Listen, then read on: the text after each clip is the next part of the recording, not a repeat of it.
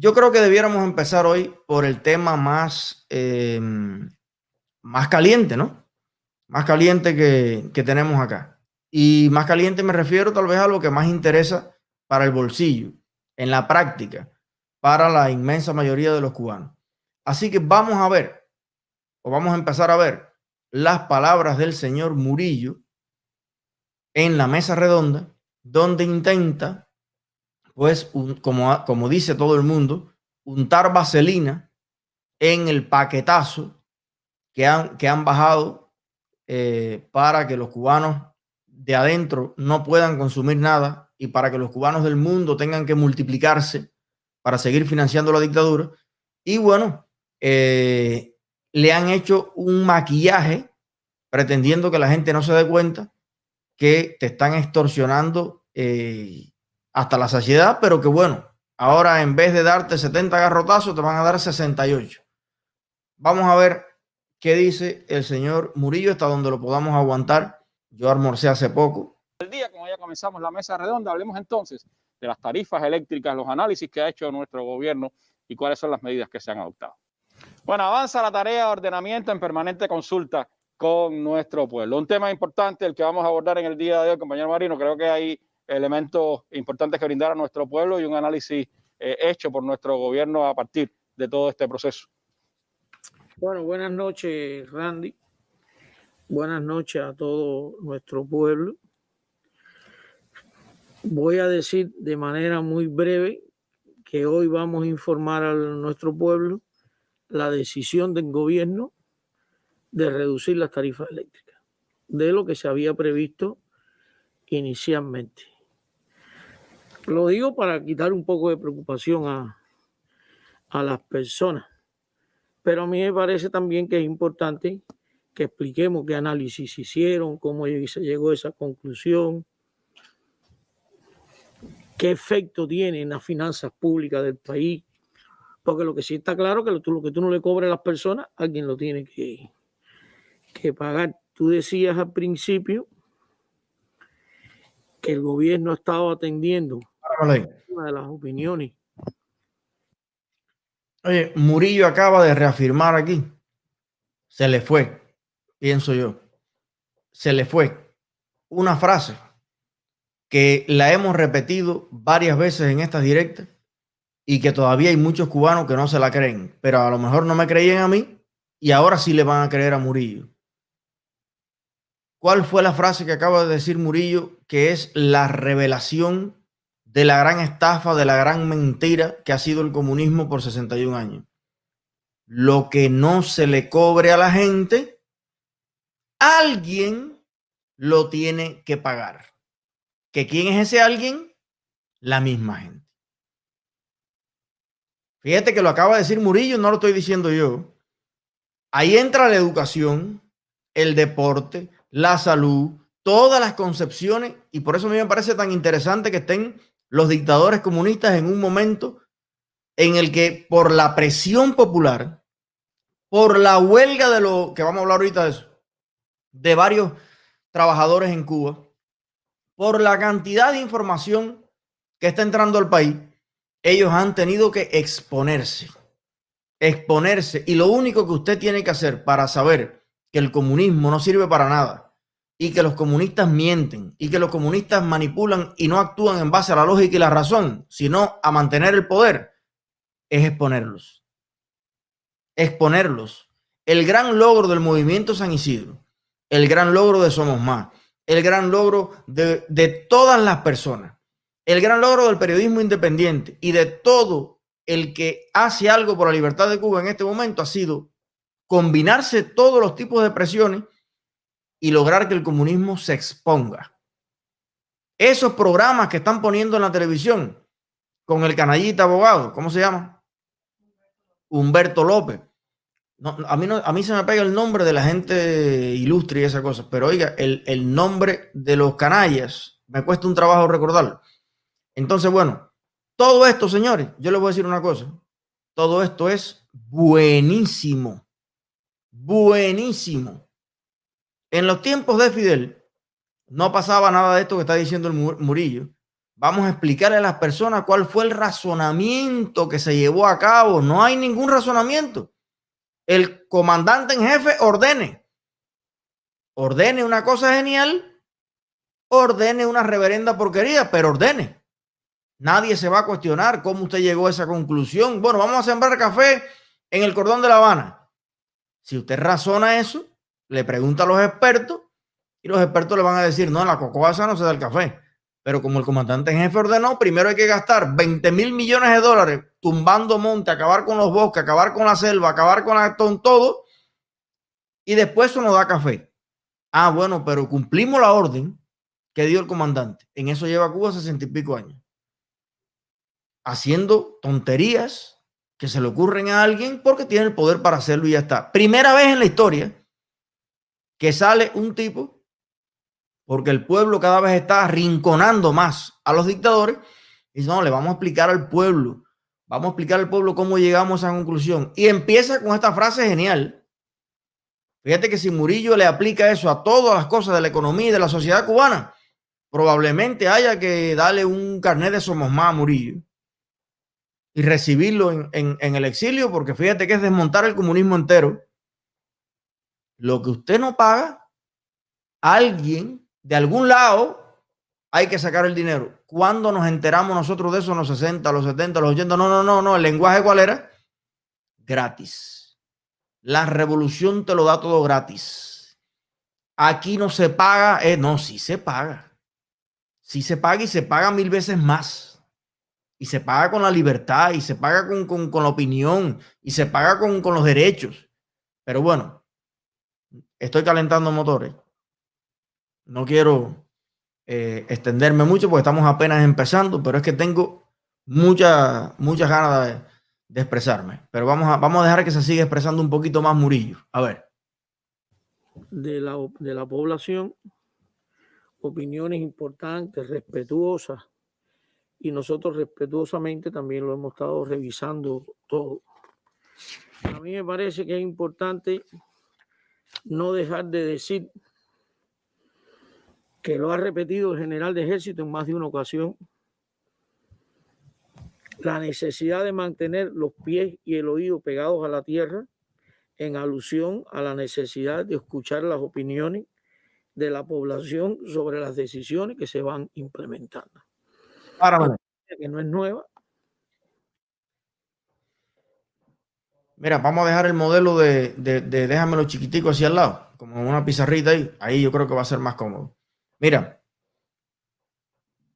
cuando ellos dicen mantener el, la guataca eh, pegada al terreno, bueno, primero cuidado que no le entre un bicho. Pero una, una cucaracha, una cosa, ¿no? Hay que tener cuidado con los oídos sobre todo los niños chiquitos. Eh, yo conocí varios primos míos que para sacarle una garrapata del oído que fue candela por andar con, el oído pegado a la tierra.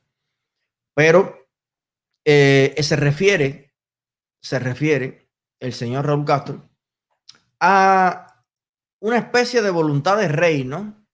De decir, hay que escuchar a las personas. Pero bueno, escuchar para hacer lo que después te dé la gana, ¿no? Porque imagínate tú, ¿han escuchado a las personas a la hora de dolarizar la economía? ¿Han escuchado a las personas a la hora de brindar oportunidades para, la juventud cubana? ¿Han escuchado a las familias cubanas en el grito desesperado de que no desunan más a la familia? ¿Han escuchado a los médicos, miles y miles que ya denuncian la esclavitud a lo que son sometidos y los peligros para que los comunistas se roben el dinero? han escuchado a los poetas alguna vez en la vida, han escuchado a los intelectuales, han escuchado a, los jóvenes cubanos cuando se han parado en la universidad a decir lo que piensan y lo que ha pasado es lo que le acaba de pasar al señor, le acaba de pasar ya formalmente a Alex Pupo. Ya no es oficialmente un estudiante de neurocirugía. Entonces, ¿qué carajo es lo que escucha Raúl? ¿A qué se refiere Raúl cuando dice hay que mantener el oído si Raúl jamás en la vida? ¿Cómo tú puedes desde Siboney o desde Atabey o desde el condominio privado maravilloso, espectacular que te hiciste construir en Santiago? ¿Cómo es que tú puedes escuchar la cola?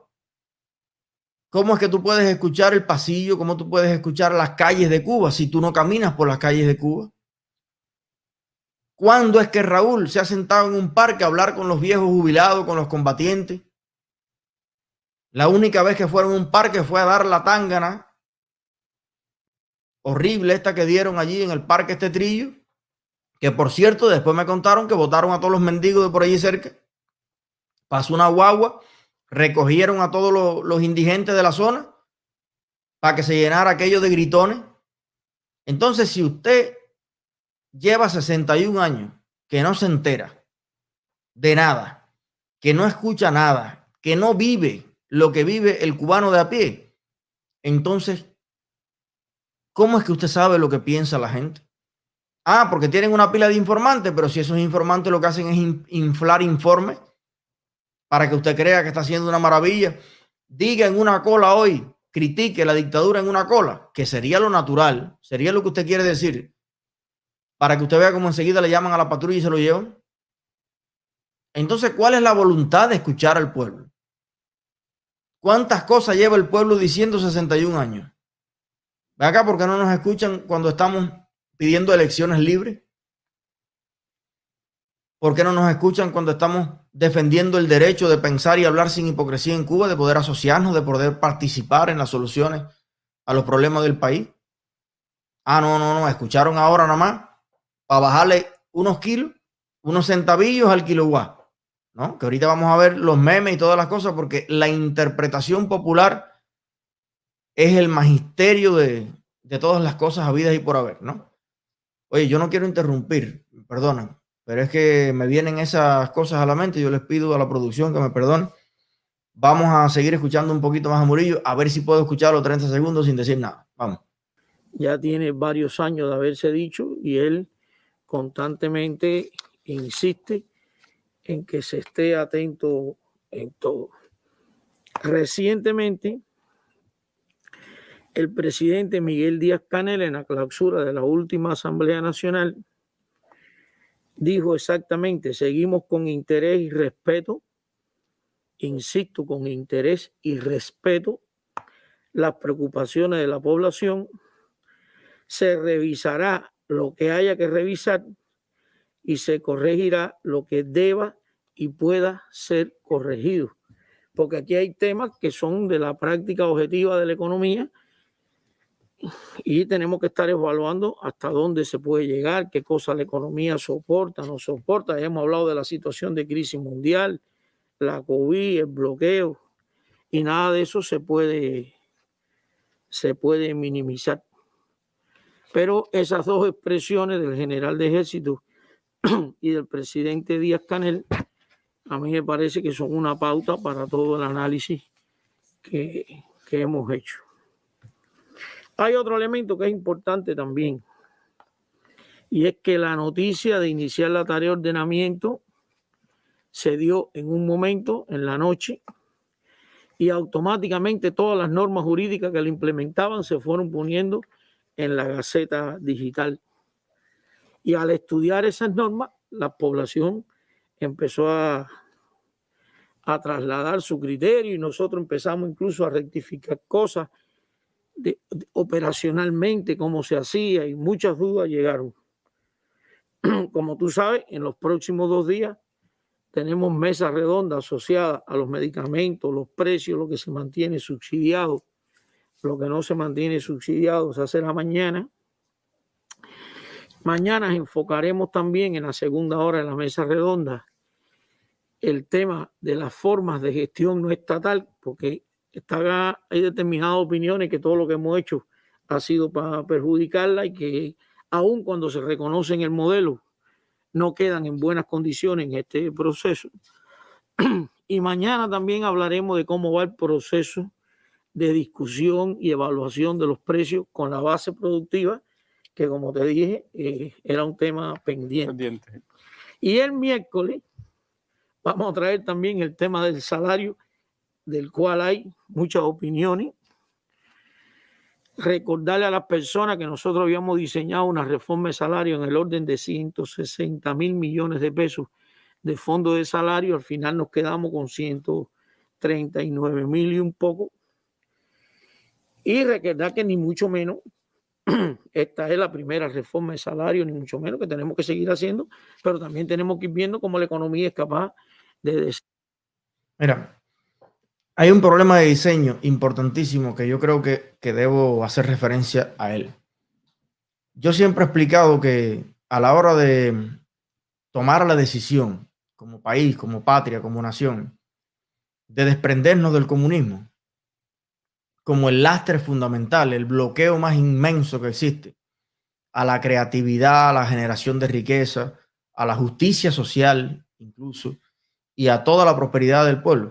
No es solamente por un problema de principio, por un problema ético, por un asunto de, de, de, libertades políticas, que para mí son además el centro de toda la ecuación, sino también por un problema de diseño, un problema ingeniero, un problema práctico, un problema específico de que las cosas se hacen con una tecnología política totalmente obsoleta, totalmente ineficaz. Les voy a poner el siguiente ejemplo.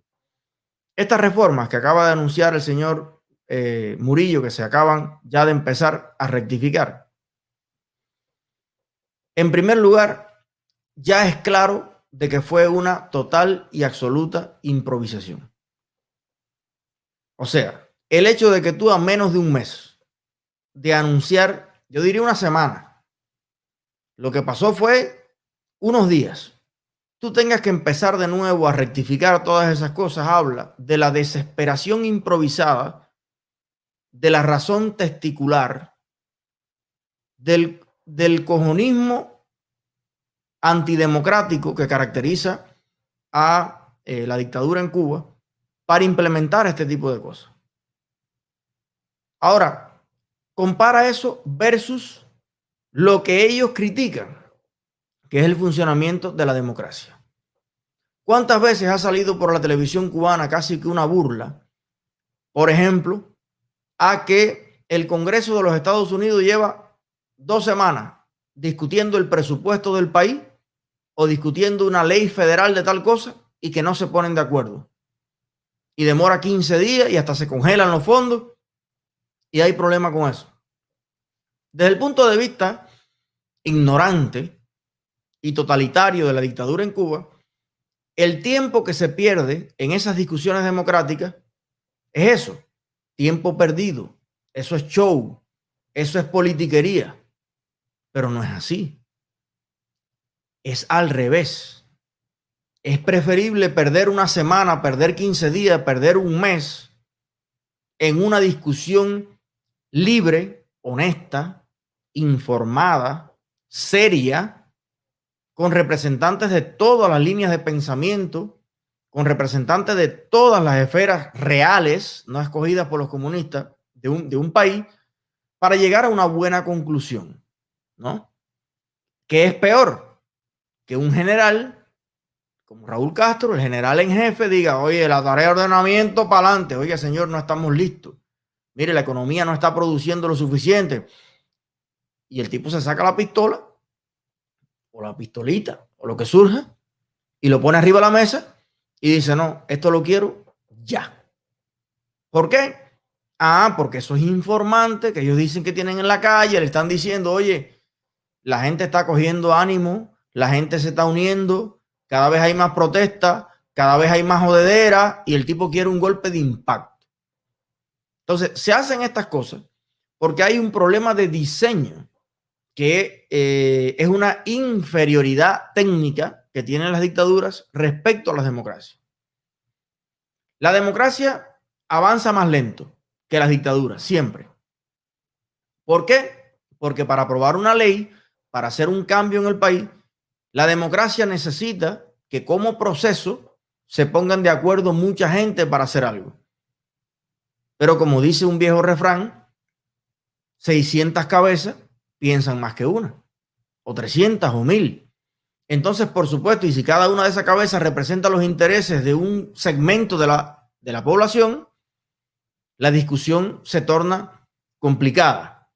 Pero eso es precisamente la fortaleza de la democracia que usted aprueba una reforma, una medida, un cambio, y usted no tiene a la semana que salir a virar para atrás todo eso y a decir ahí mismo en la televisión que es un desastre, que las normas jurídicas, que cuando se publicó todo eso los cubanos no están de acuerdo. Pero claro, porque los cubanos no tienen ningún representante donde se tomó esa decisión. Los cubanos no elegimos a nadie en ningún municipio, en ninguna provincia, en ningún lugar que estuviera en esa discusión donde se aprobaron esas cosas. Ahora yo, si yo fuera diputado en Cuba, yo sintiera una gran frustración. Si yo fuera ahora mismo eh, eh, la Fidei chileno Josuan, yo sintiera una profunda eh, decepción, una falta de respeto, porque fíjense que está tirando directamente, vamos a hablar en lenguaje democrático, está el Ejecutivo escribiendo las leyes, aprobando las leyes, publicando las leyes en la Gaceta, y el pueblo en general, la masa, dice, esto es inaceptable, vuelve el Ejecutivo a redactar las cosas y ahora yo me pregunto, ¿Y para qué sirve la Asamblea Nacional del Poder Popular? ¿Para qué sirve el Parlamento cubano? Que está siendo absolutamente ignorado en este momento. ¿Por qué? Porque todo este proceso fue una orden del caudillo, una orden del viejo chocho en jefe, implementada la carrera, no pasó por los procesos normales que pasa una ley en cualquier otro país y ahora el mismo general dice, bueno, pues cambien esto, cambien aquello. Y al final, lo que se haga ahora como segundo paso va a ser tan malo como el primero. Y lo que venga como tercer paso de esa otra cosa va a ser tan malo como el primero y el segundo. Porque hay un problema de ingeniería, hay un problema de diseño en la dictadura. Cualquier empresa líder en el mundo en hacer algo, la Mercedes-Benz, la Ford, la Toyota, la que sea, para probar un modelo de carro. Señores, se meten años a veces. Pero si el dueño de la compañía o el CEO general de la compañía, por su capricho, porque a él le gustó el diseño, dice, este va a ser el diseño del 2021, puede generar pérdidas por trillones de dólares en el mundo. Puede generar el cierre, la bancarrota de la compañía después de 200 años de éxito por una mala decisión. Eso está pasando en Cuba hace 61 años sin consecuencia. El CEO, el gerente general del país en jefe, ha tomado decisiones que han llevado a la quiebra azucarera, a la quiebra industrial, a la quiebra en la agricultura, a la quiebra en tecnología, en la UCI, en todo en la educación, en la salud, y el tipo sigue. Y su partido sigue ahí. Y no hay consecuencia. Porque el que se está empobreciendo cada vez más es Cuba. Es el país completo. Son los trabajadores, son los jubilados, son los niños, son las madres los que pasan el trabajo. Entonces, por eso quiero llamar la atención sobre este aspecto. La democracia como sistema político que yo siempre digo, no es perfecto, pero es lo mejor que se ha inventado, no es solamente una cuestión, una declaración de principios, que los principios son muy importantes, que todo el mundo tenga voz, que todo el mundo tenga voto, que todo el mundo tenga derechos, eso es algo vital para la espiritualidad de una nación. Pero va más allá que eso. Es un mecanismo de diseño, de ingeniería para tomar decisiones. Ese tipo de decisiones, alguien en el camino, profesional, informadamente, tuvo que haber analizado todas esas medidas. Esta reacción en el pueblo es totalmente esperada. Si a mí me preguntan, si a mí me preguntan mi opinión y me pasan el chivo de lo que iban a aprobar, esto se lo hubiera dicho yo. Yo eso se lo hubiera cantado.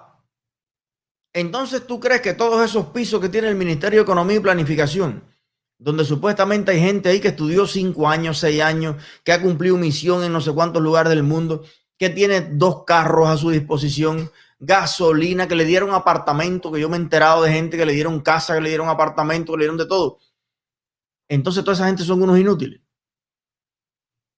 Conclusiones tan obvias que las podemos sacar cualquier ser humano que camina por la calle en Cuba, no las pudieron prever ninguno de los expertos de las comisiones consultadas. Eso es una estupidez. Y ahí vamos de nuevo al problema de diseño de las dictaduras. En las dictaduras sucede algo, señores. Quítame a Murillo ya, pero ya no quiero oír más a Murillo. Porque lo que va a decir Murillo yo me lo sé. No porque yo sea un superdotado, que también. Pero no, no es eso. Cualquiera, el más mongo, puede saber todo lo que va a decir Murillo porque Murillo lo que está allí es representando, obligado a dar la cara por los errores de él, de Raúl, del otro, del otro, del otro, pero que no son errores. Está previsto que sea así porque así funcionan las dictaduras. Y cuando las dictaduras quieren jugar a la democracia, ahí es cuando pierden el juego totalmente. Y por eso yo sé que Cuba va a ser libre pronto. Porque Cuba en este momento es una dictadura que quiere jugar a la democracia. Y ese es el problema que tiene. Cuando las dictaduras se asumen como dictaduras, cuando las dictaduras se asumen como dictadura, funcionan mejor como dictadura. O sea, Fidel Castro tenía una cosa. Él se sabía dictador y se, se asumía dictador, como lo asumía Pinochet o Gaddafi o el otro, el otro, el otro, los grandes dictadores de la historia. Todos esos grandes HP de la historia se han asumido como dictadores. Y la periodista americana le decía, no, pero aquí no hay libertad de prensa. Y Fidel le decía, eh, eh, es verdad, no hay. La libertad de prensa, así como la conciben ustedes, aquí no hay. Aquí es el Partido Comunista y no vamos a permitir otra cosa. Y públicalo así, ponlo en Nueva York, ah, perfecto. El tipo sabe que maneja una dictadura, que él es un dictador y que la manera de mantenerse ahí es a porra, a golpe, a bala, a cárcel con el que se lo ponga. Entonces, ahí era a nivel de productividad, a nivel de diseño, a nivel de decisiones, todavía peor. Porque yo estoy seguro que hay profesionales hoy en Cuba que le pueden decir cositas a Díaz Canel que no se la podían decir a Fidel. Los errores eran peores. Ah, pero vivíamos en un mundo donde tú podías. Fidel pudo hacer algo que no lo puede hacer Díaz Canel. Primero, a Fidel le crearon la legitimidad de un Dios. Y eso es importante.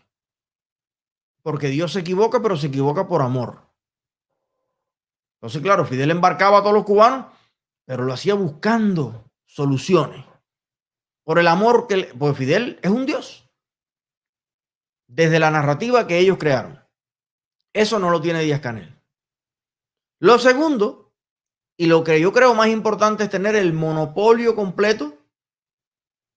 Eh, yo me, se traba, pero se fluye, ¿no? Ok. El monopolio completo de la información. Eso es crucial. Crucial. ¿Por qué? Porque Fidel, por ejemplo, implementaba una orden en Cuba. Esa orden costaba 10 mil millones de dólares. Y era una orden errónea. ¿Y dónde, dónde se iba a hablar de eso? ¿Quién lo iba a decir?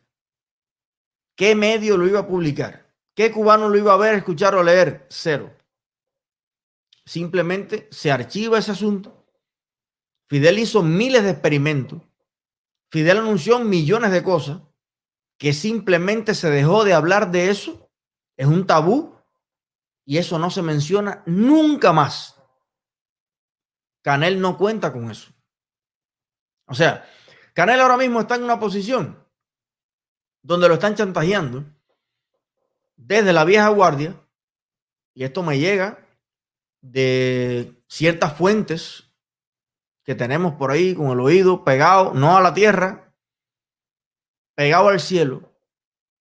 Nosotros tenemos oídos pegados al cielo que escuchan y me dicen que la vieja guardia chantajea a Díaz Canel como con su autoridad, ¿no? Diciéndole, en mis tiempos. Nosotros lo hicimos mejor, nosotros lo hicimos de otra manera, nosotros nadie nos salía para la calle una protestica, nosotros Claro. Y Díaz Canel no tiene los verocos de decirle, tú mismo lo estás diciendo, en tus tiempos.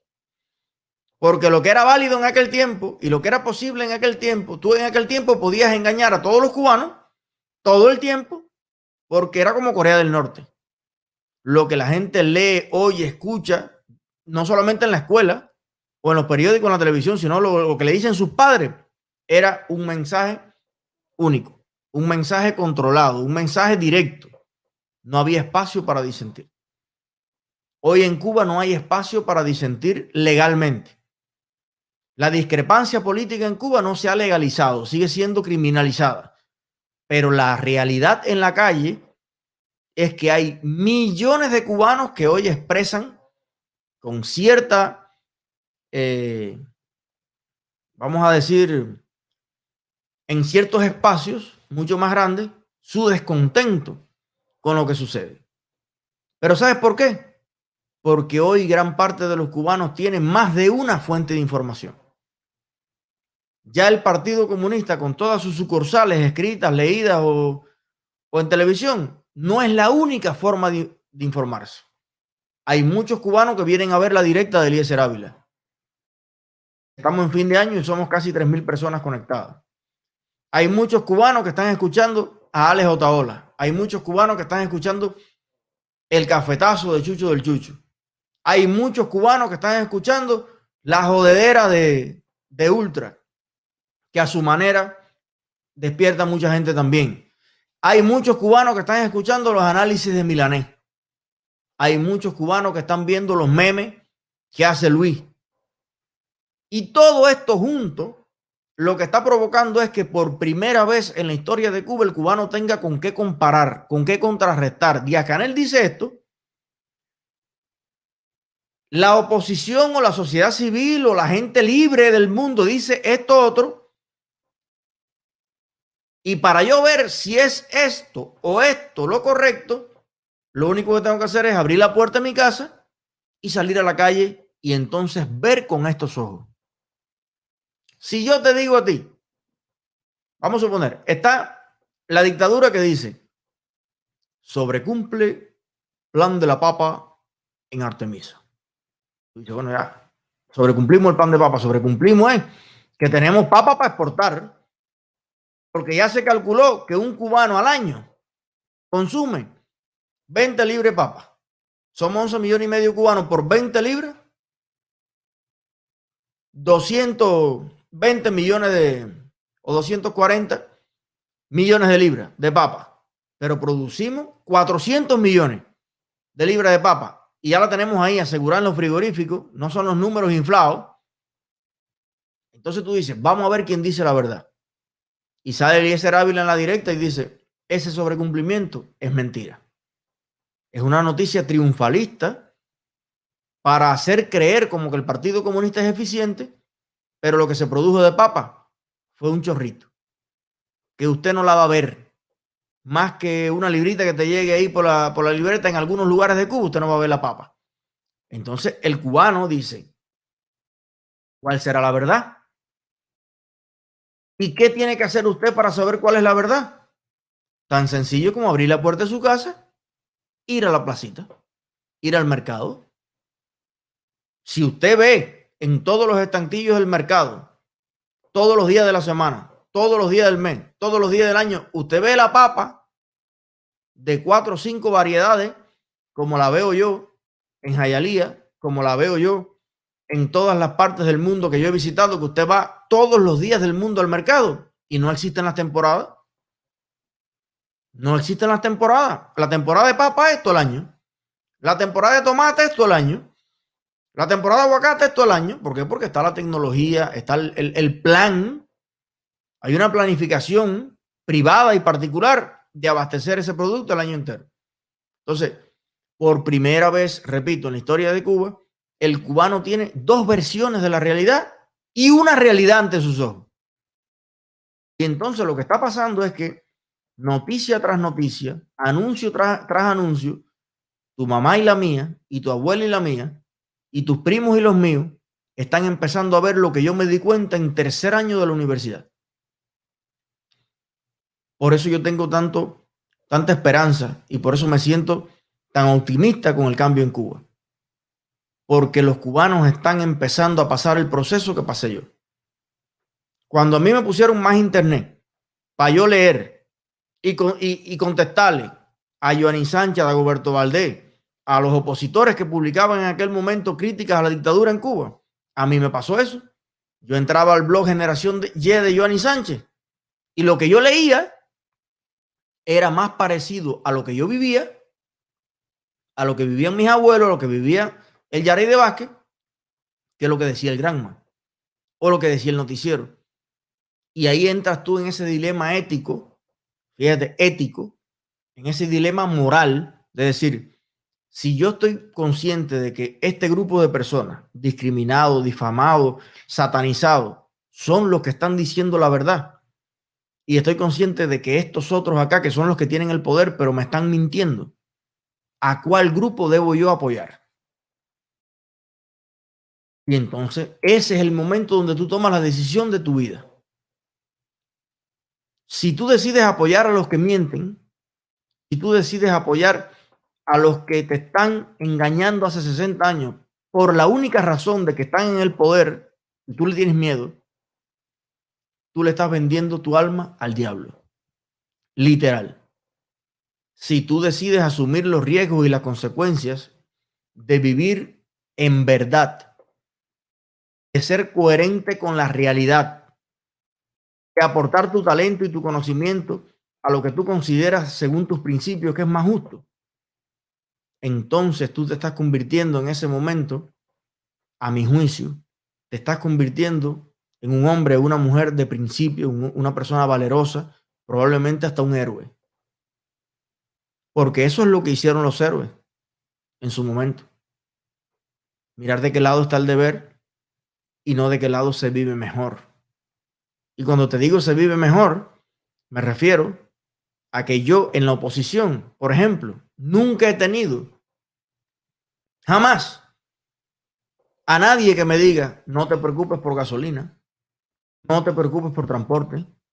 No te preocupes por ropa. No te preocupes por zapatos. No te preocupes por comida. Para que tú hagas oposición. Yo eso no lo he tenido jamás.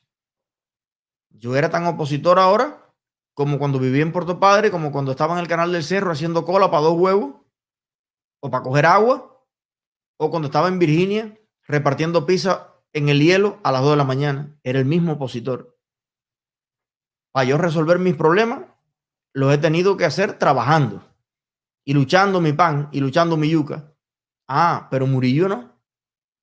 Murillo no. A Murillo nadie lo ha visto nunca en una cola. A Díaz Canel y su familia y sus hijos todavía es un secreto de Estado quién es el que va a buscar el pan. Porque en la bodega más cercana a la casa de ellos, o de Mariela Castro, o de toda esa gente, jamás se ha visto, jamás de los jamases ni un hijo, ni un familiar, ni nadie cercano a la cúpula que dirige en Cuba ha tenido que luchar una yuca. El comunismo se lo pone en el plato. Entonces, obviamente, para ciertas almas, eso es vivir mejor. Para mí vivir mejor es poder vivir acorde a mis valores y a mis principios. Eso es para mí vivir mejor con más comida, con menos comida, con casa, sin casa, con carro, sin carro, con bicicleta, sin bicicleta. Pero bueno, todo esto se lo explico para que usted más o menos vamos a ir desentrañando todo esto que está pasando y por qué creo yo que en efecto Cuba está cambiando. Pero no solamente lo creyó, lo creo yo. Yo creo que lo cree en gran medida Raúl Castro. Raúl Castro está convencido de que Cuba está cambiando. Convencidísimo. Y lo que está pasando y la forma en la que están haciendo las cosas es el reflejo más claro de que en efecto Cuba está cambiando. Pero vamos a seguir, que esto hay que darle el cambio, lo estamos acelerando y lo digo con orgullo. Yo vivo en Miami, yo no tengo por qué sentir vergüenza de vivir en Miami o alguien sentir vergüenza de vivir en Montevideo o alguien de vivir en Madrid. yo me siento orgullosísimo de vivir en esta hermosa ciudad, construida, como decía, mayormente por, por nuestras manos, por cubanos, por ese primer exilio, por varias generaciones de cubanos que han llegado aquí. honra vivir en esta ciudad de resistencia, en esta ciudad donde se han hecho millones de cosas que hoy son eh, tremendamente admirables para la humanidad completa que nos visita. Porque esta ciudad es la demostración, esta ciudad es lo más grande y lo más lindo que hemos hecho los cubanos. Perdóname que te disculpe. No existe otra urbe en el mundo más linda, influida más por los cubanos que Miami. Entonces, Miami recibe al año 10 veces más turistas que Cuba entera. 10 veces más por cada turista que va a Cuba con 11 millones y medio de habitantes, a Miami llegan 4 o 5.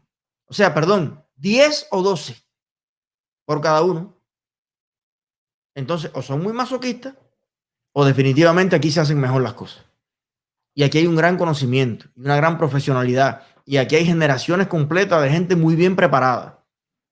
Por eso tenemos mejores carreteras, mejor infraestructura, mejor iluminación, mejores restaurantes, mejor todo. Por tanto, desde aquí de Miami y desde gran parte del mundo, nosotros estamos acelerando el cambio en Cuba. Lo estamos haciendo con este diálogo franco, con la comunicación cada vez más directa que estamos teniendo con nuestra familia. Porque cuando hablamos de Cuba, hablamos de nuestra familia. Estamos hablando de un tercer país que yo no conozco. No, no, estoy hablando. Mi familia tiene 99% de las personas en Cuba y a mí aquí. Entonces, para mí Cuba no es un fenómeno ajeno ni, ni, nada de eso. Y yo creo que sí, desde la libertad, desde la democracia, desde la información, estamos acelerando el cambio en Cuba. Y así debe ser.